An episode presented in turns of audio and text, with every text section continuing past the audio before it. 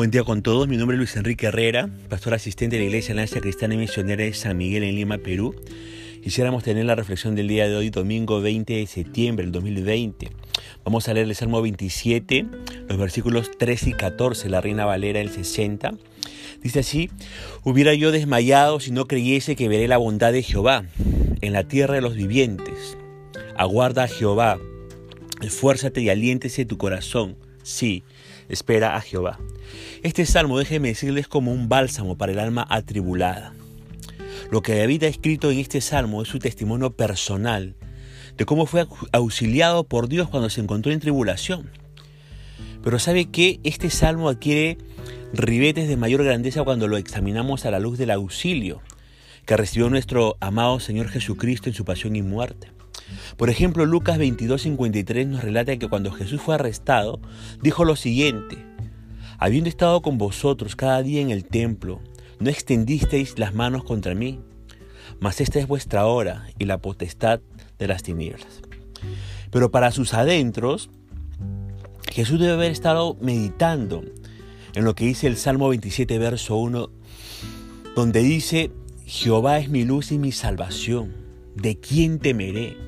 Jehová es la fortaleza de mi vida, ¿de quién he de atemorizarme? Para Jesús, Dios era su luz en medio de las tinieblas en las que se encontraba.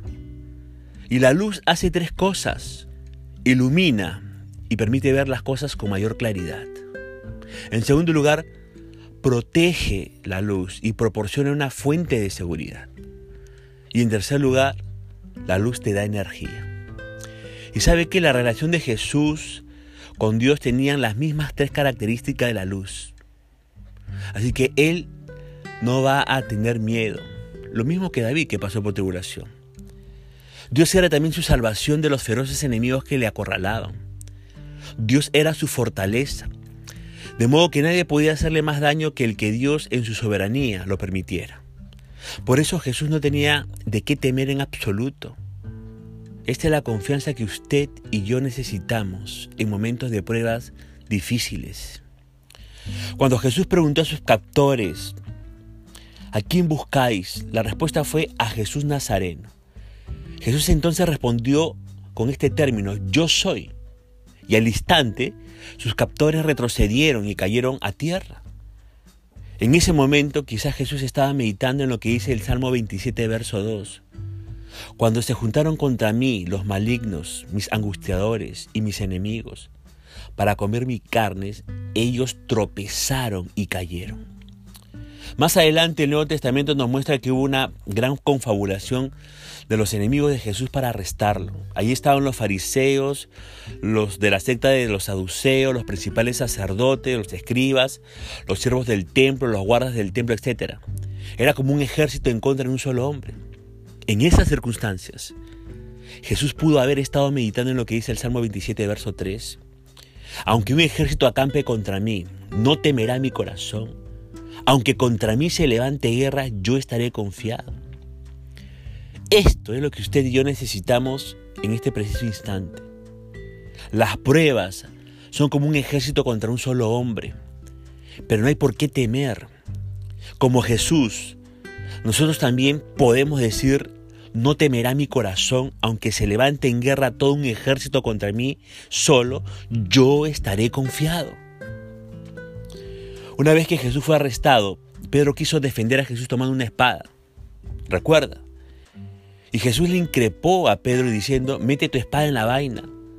La copa que el Padre me ha dado, ¿no la he de beber? En estos momentos es probable que Jesús estaba pensando en el Salmo 27, verso 4, donde dice, una cosa he demandado a Jehová, esta buscaré, que esté yo en la casa de Jehová todos los días de mi vida para contemplar la hermosura de Jehová y para inquirir en su templo.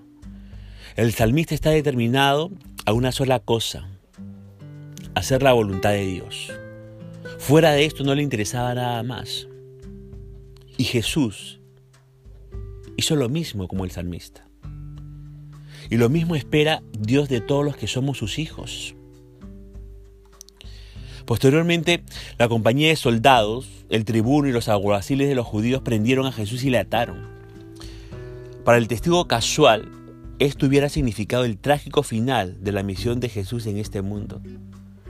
Pero Jesús bien pudo haber estado repitiendo las palabras del Salmo 27, verso 5.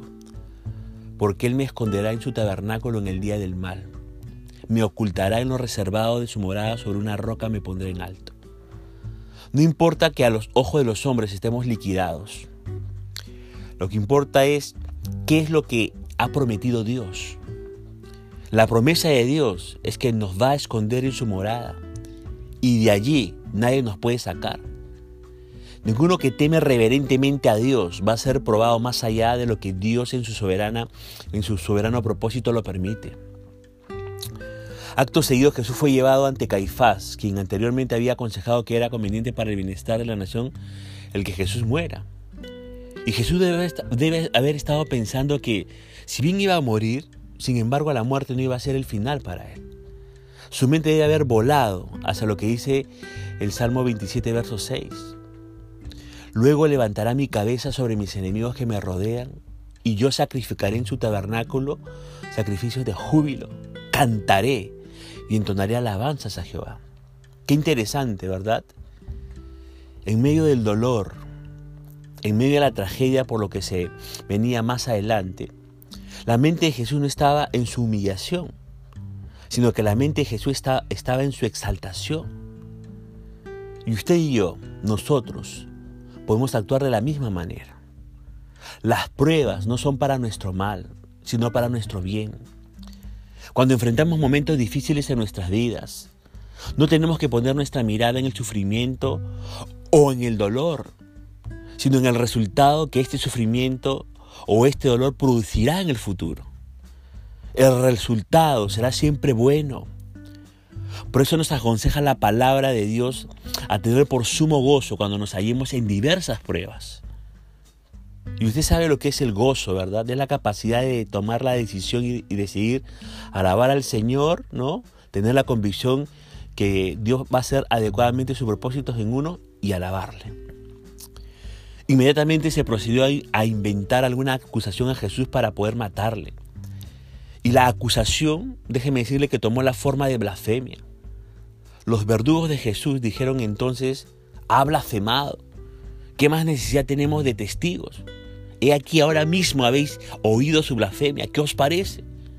Y la gente allí presente respondió, es reo de muerte. Se acercaba a la hora crucial para Jesús. Pero Jesús no se desesperó. En su mente debe haber elevado una plegaria a Dios en los términos que aparecen en el Salmo 27, versos 7 y 8. Oye, oh Jehová, mi voz con que a ti clamo. Ten misericordia de mí, respóndeme. Mi corazón ha dicho de ti, buscad mi rostro. Tu rostro buscaré, oh Jehová, no escondas tu rostro de mí. En la hora más negra de su existencia en esta tierra, Jesús se refugió en su Padre. Solo allí podía encontrar consuelo para su alma. Igual es con usted. Solo Dios puede proveer el consuelo que usted necesita en este instante. No aparte su mirada de Él. En los momentos de dolor, los más cercanos de Jesús le dieron la espalda. Y Jesús debe haberse sentido muy, muy, muy, pero muy solo. Pero ahí seguramente vinieron a su mente las palabras del Salmo 27, verso 10, donde dice, aunque mi padre y mi madre me dejaran, con todo Jehová me recogerá. Confiar en el hombre es altamente riesgoso. Aún las personas más allegadas a nosotros pueden llegar a darnos las espaldas. Pero existe alguien que nunca nos abandonará. Ese es Dios. Él es el único digno de confiar. Y Jesús lo sabía. Y eso es lo que pensaba en la hora que fue abandonado por los suyos. Ahora, para cumplir con las formalidades y poder matar a Jesús era necesario acusarle de algo. Los asesinos de Jesús tenían mucha dificultad en encontrar al menos dos testigos falsos cuyo testimonio coincida. Jesús fue testigo de una andanada de falsos testimonios. Y en esos momentos la mente de Jesús debe haber ido al Salmo 27, verso 11 y verso 12, donde dice, Enséñame, oh Jehová, tu camino y guíame por senda de rectitud a causa de mis enemigos.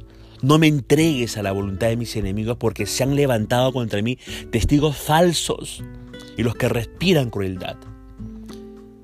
El deseo del salmista en esta porción es vivir en santidad. Pide a Dios que no sea presa de sus enemigos que con falso testimonio buscan su vida. Y en algún momento Jesús fue presentado por Pilato ante el pueblo. Y Pilato preguntó a la multitud, ¿qué pues haré de Jesús llamado el Cristo? Todos le dijeron, sea crucificado. Y estas fatídicas palabras significaban la muerte para Jesús. Pero ¿sabe qué? Jesús no perdió la esperanza. Seguramente su, su, mente fue más allá de su inminente sufrimiento.